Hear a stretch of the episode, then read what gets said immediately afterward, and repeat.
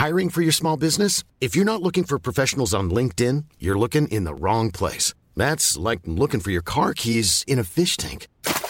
LinkedIn helps you hire professionals you can't find anywhere else, even those who aren't actively searching for a new job but might be open to the perfect role. In a given month, over 70% of LinkedIn users don't even visit other leading job sites. So start looking in the right place. With LinkedIn, you can hire professionals like a professional. Post your free job on linkedin.com slash people today.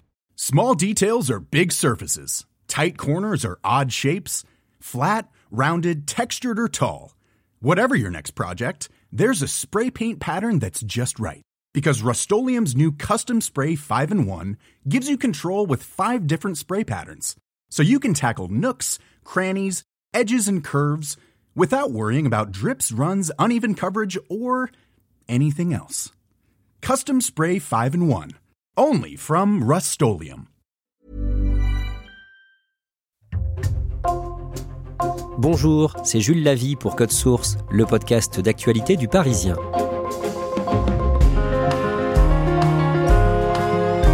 Un homme, a priori sans histoire, un jardinier de 46 ans, et sa fille de 18 ans, tués en Ariège le 30 novembre 2017.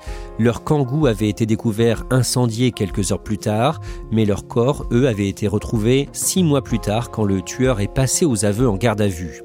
L'affaire des disparus de Mirepoix a été jugée fin novembre par la cour d'assises de l'Ariège à Foix, récit de Julie Rimbert, correspondante du Parisien dans la région.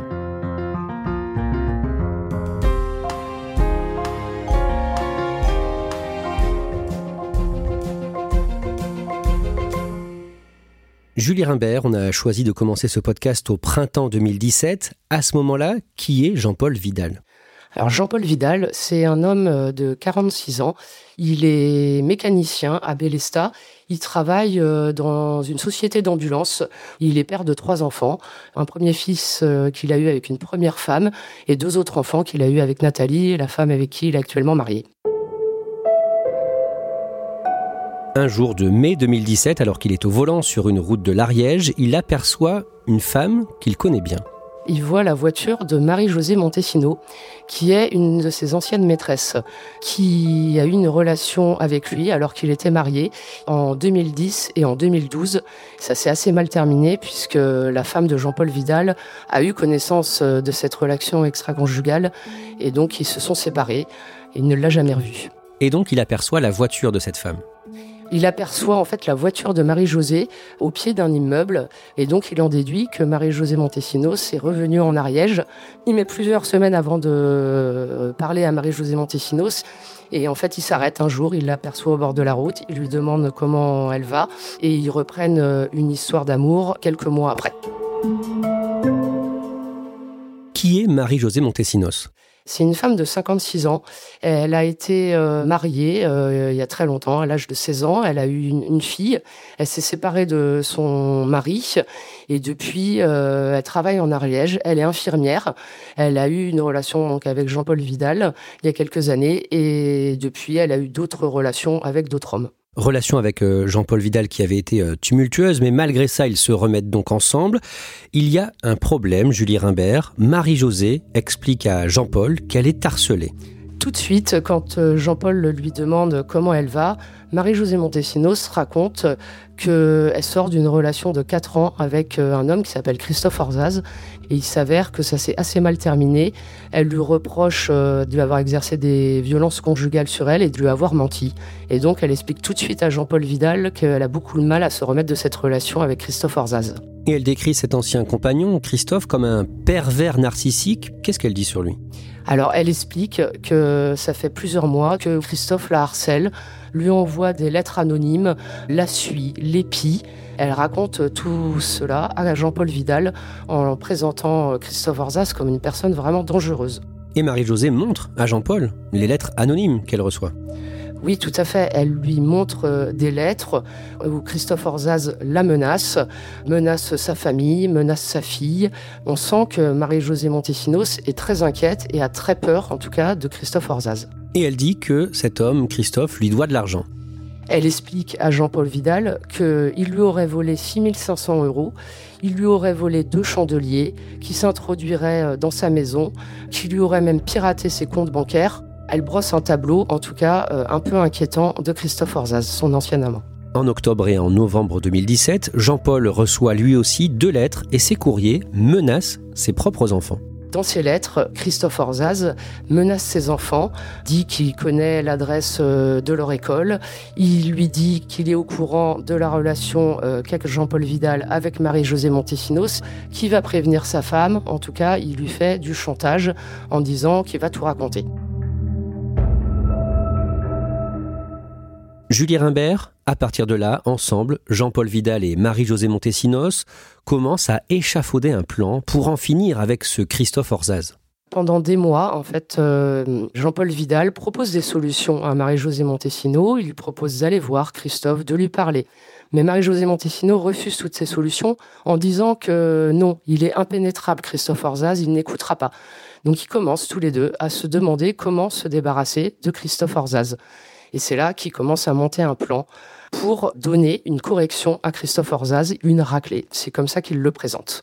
À cette période, l'infirmière Marie-Josée achète un premier téléphone avec euh, carte prépayée, il y en aura un deuxième, et Jean-Paul Vidal utilise ce deuxième téléphone pour appeler Christophe et lui donner un rendez-vous sous un faux prétexte. Jean-Paul Vidal appelle avec ce téléphone Christophe Orzas, qui est jardinier et qui exécute beaucoup de chantiers. C'est un petit peu l'homme à tout faire à Mirepoix, là où il réside. Et donc, il lui propose euh, un chantier de cabane dans les arbres, un gros aménagement au hameau euh, de Rieux-Fourcan. Et c'est comme ça, en fait, que sous ce faux prétexte, il arrive à attirer Christophe. Le jeudi 30 novembre 2017, Christophe vient sur le lieu de rendez-vous, ce hameau abandonné de Rieux-Fourcan, sur la commune de Bélestat, toujours dans l'Ariège. C'est à la limite de l'Aude et de l'Ariège, un endroit isolé. Et là, Jean-Paul Vidal et Marie-Josée Montesino lui sautent dessus, le tuent à coups de barre de fer. Sa fille, qui était dans la voiture avec lui, sera tuée elle aussi. Jean-Paul Vidal et Marie-Josée Montesinos cachent les deux corps. Ils brûlent la voiture de Christophe, un kangou. Julie Rimbert, ensuite, plus rien. Dans les jours qui suivent, les proches de Christophe Orzaz et de sa fille Célia sont dans l'angoisse. En fait, c'est Thibault, le petit ami de Célia, qui l'attend à la gare de Toulouse. Et Thibault ne voit jamais Célia arriver. Il prévient la famille Orzaz et en fait, dès le soir du 30 novembre, le Kangoo incendié est retrouvé par les gendarmes. Quelqu'un signale voilà l'incendie du Kangoo et donc les gendarmes retrouvent la voiture. S'en suivent des mois d'inquiétude pour les proches euh, de Christophe Orzaz qui se demandent de où il est. Ils ne croient pas du tout en une disparition volontaire et ils commencent euh, à indiquer aux gendarmes que Christophe Orzaz avait une relation avec Marie-Josée Montesino. Ils expliquent en tout cas qu'ils sont très inquiets et qu'il faudrait peut-être chercher du côté de Marie-Josée Montesinos. Le lundi 11 juin 2018, rebondissement majeur dans l'enquête, Marie-Josée Montesinos et Jean-Paul Vidal sont interpellés en Ariège et placés en garde à vue. Julie Rimbert, pendant sa garde à vue, l'homme passe aux aveux.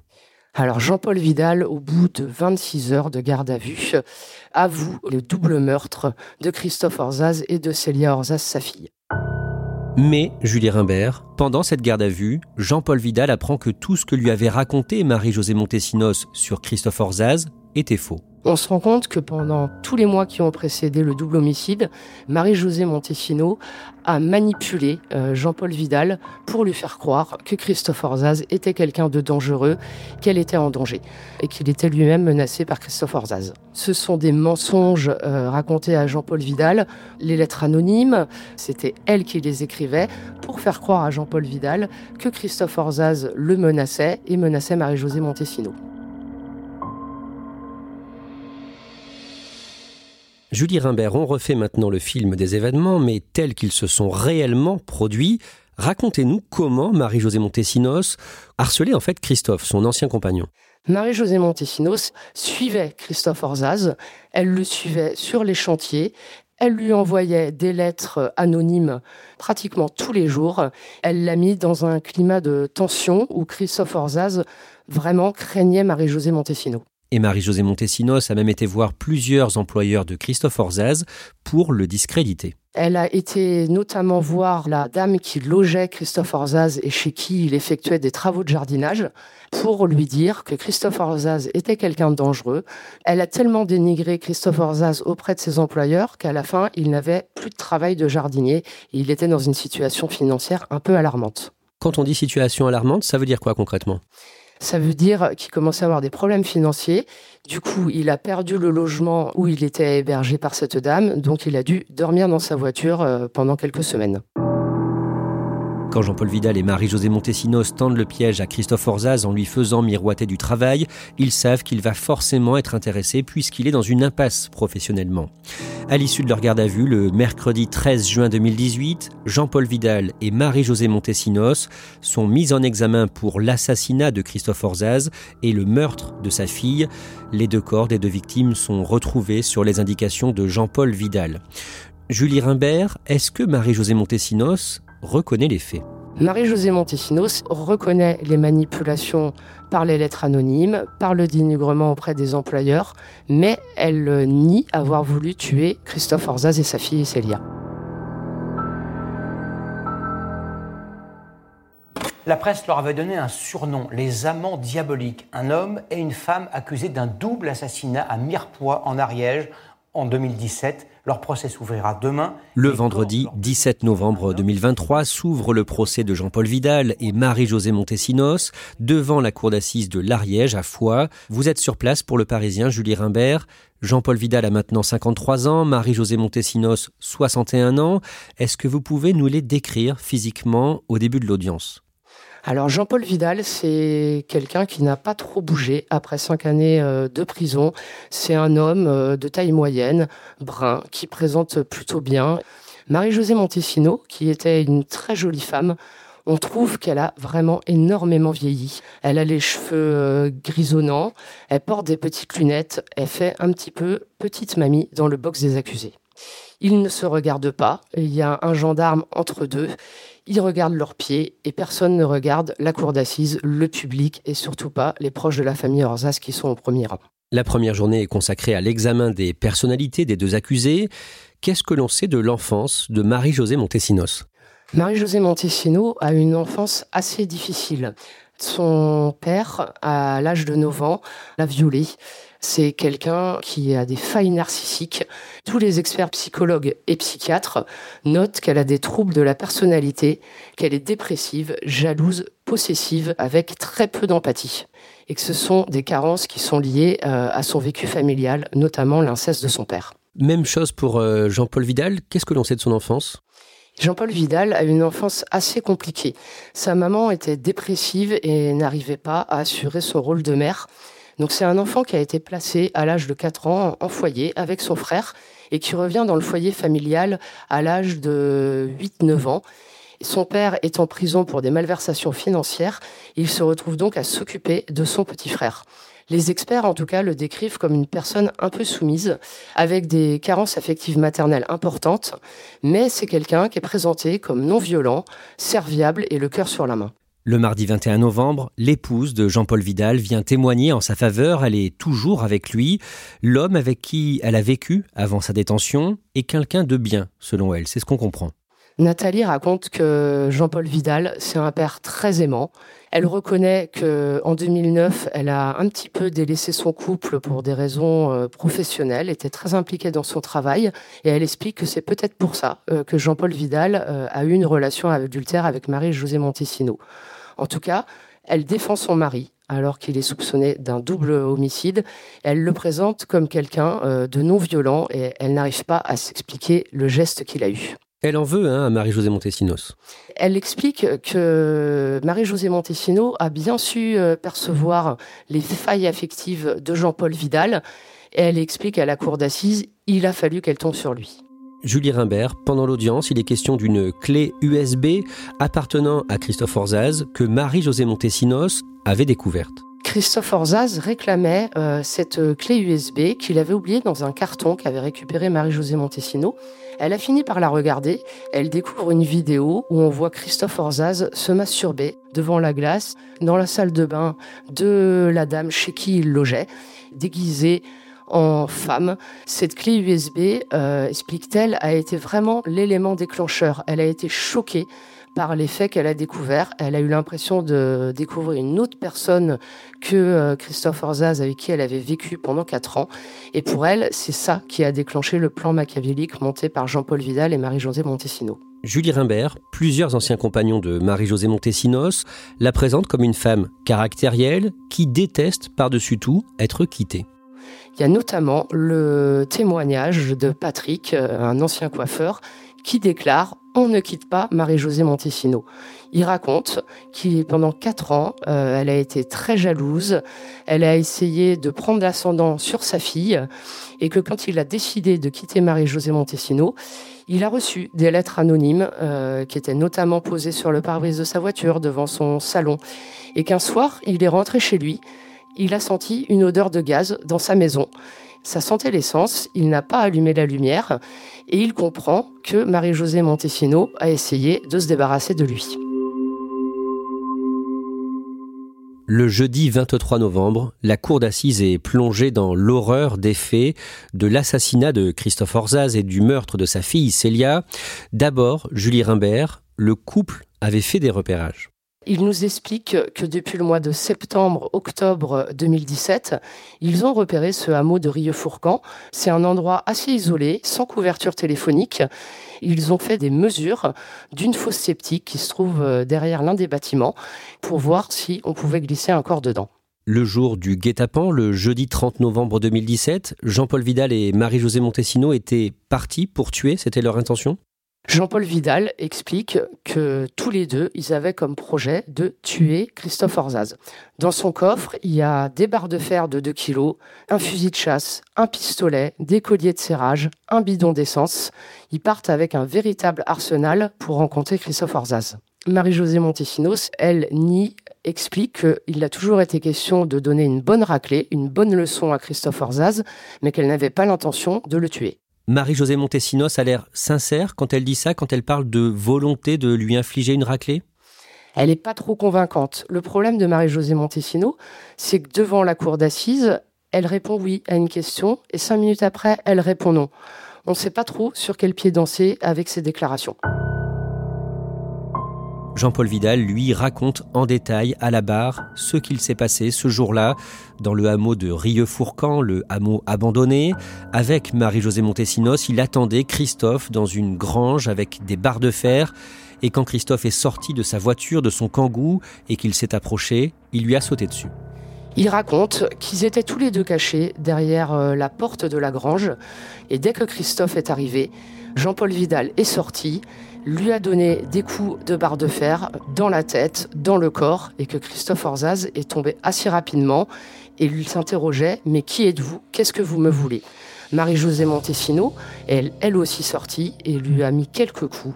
Elle reconnaîtra 4-5 coups euh, sur le corps, tout en lui assénant des phrases sur leur histoire en disant ça c'était pour telle histoire. Elle lui reprochait en tout cas pas mal de choses qu'ils ont vécues pendant leur histoire. Jean-Paul Vidal euh, explique qu'il n'a donné aucune chance à Christophe Orzaz.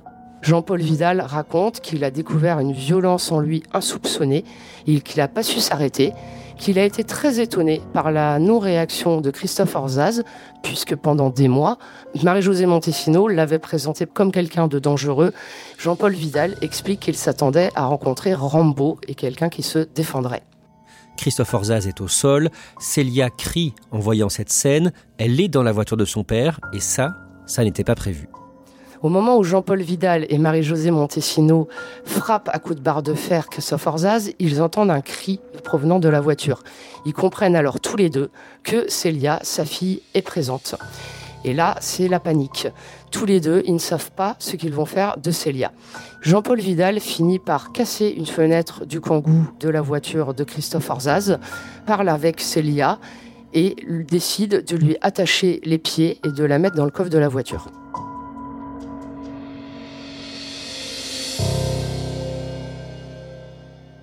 Inconscient, Christophe Orzaz est jeté, encore vivant, dans la fosse sceptique. Il meurt quelques minutes plus tard.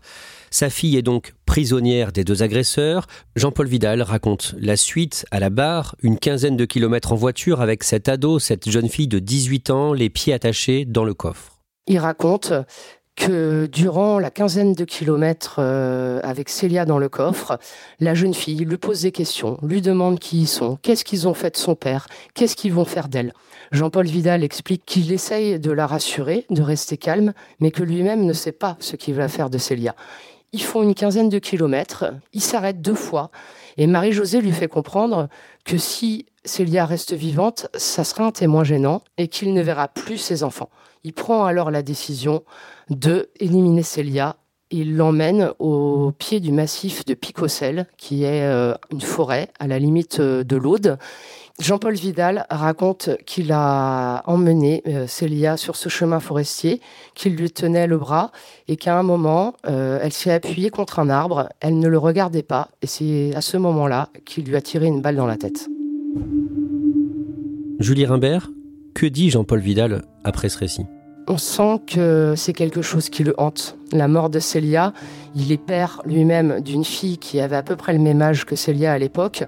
Au moment où il raconte le meurtre de Célia, il demande pardon à la famille. Il raconte qu'il n'est pas un détenu ordinaire, qu'il ne regarde pas la télé, mais qu'en prison, il s'auto-flagelle et qu'il a beaucoup de mal à se pardonner ce qu'il a fait. Comment les proches des victimes euh, vivent ce moment, ce récit glaçant? Les deux premiers rangs de la cour d'assises sont occupés par euh, les proches de la famille Rorzaz. Et là, durant le récit du meurtre de Célia, on entend des pleurs s'élever. C'est très compliqué. Ils en veulent beaucoup à Jean-Paul Vidal d'avoir tué Célia. Ils expliquent que Christophe, c'était une relation d'adulte, mais pour la famille Orzaz, ce n'est pas possible de pardonner le geste de Jean-Paul Vidal. Même s'il leur livre tous les détails pour qu'ils essayent d'avancer, ils ne veulent pas entendre, ils ne peuvent pas comprendre que Jean-Paul Vidal ait tué Célia qu'ils ne connaissaient même pas. Marie-Josée Montesinos, elle, ne demande pas pardon. Elle reconnaît sa culpabilité dans ce guet-apens mortel. Elle explique que si elle n'avait pas raconté tous ces mensonges à Jean-Paul Vidal, Christophe et Célia seraient encore là, mais elle ne demande jamais pardon à la famille Orzaz. Le vendredi 24 novembre, la cour d'assises de l'Ariège rend son verdict. Marie-Josée Montesinos et Jean-Paul Vidal sont condamnés à 30 ans de réclusion, avec une peine de sûreté de 20 ans pour la première, mais sans peine de sûreté pour Jean-Paul Vidal, ce qui veut dire qu'il pourrait être libéré avant. Julie Rimbert, est-ce que vous aviez déjà vécu un procès aux assises aussi marquant? J'ai couvert pas mal de procès euh, aux assises pour le Parisien, mais j'avoue que ce procès m'a marqué par l'âge de Célia notamment, et toutes les manipulations qui ont amené à ce drame. Les proches euh, de la famille Orzaz, en tout cas, ont très mal vécu ce procès et espèrent profondément qu'il n'y aura pas d'appel.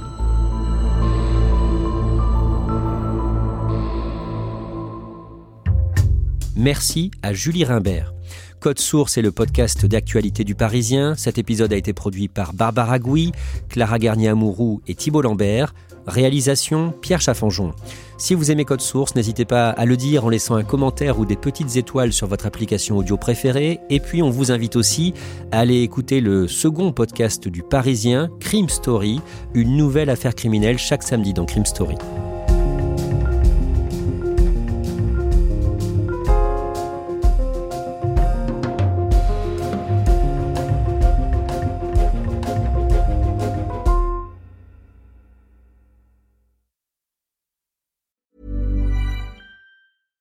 Small details are big surfaces. Tight corners are odd shapes. Flat, rounded, textured, or tall. Whatever your next project, there's a spray paint pattern that's just right. Because Rust new Custom Spray 5 in 1 gives you control with five different spray patterns. So you can tackle nooks, crannies, edges, and curves without worrying about drips, runs, uneven coverage, or anything else. Custom Spray 5 in 1 only from Rust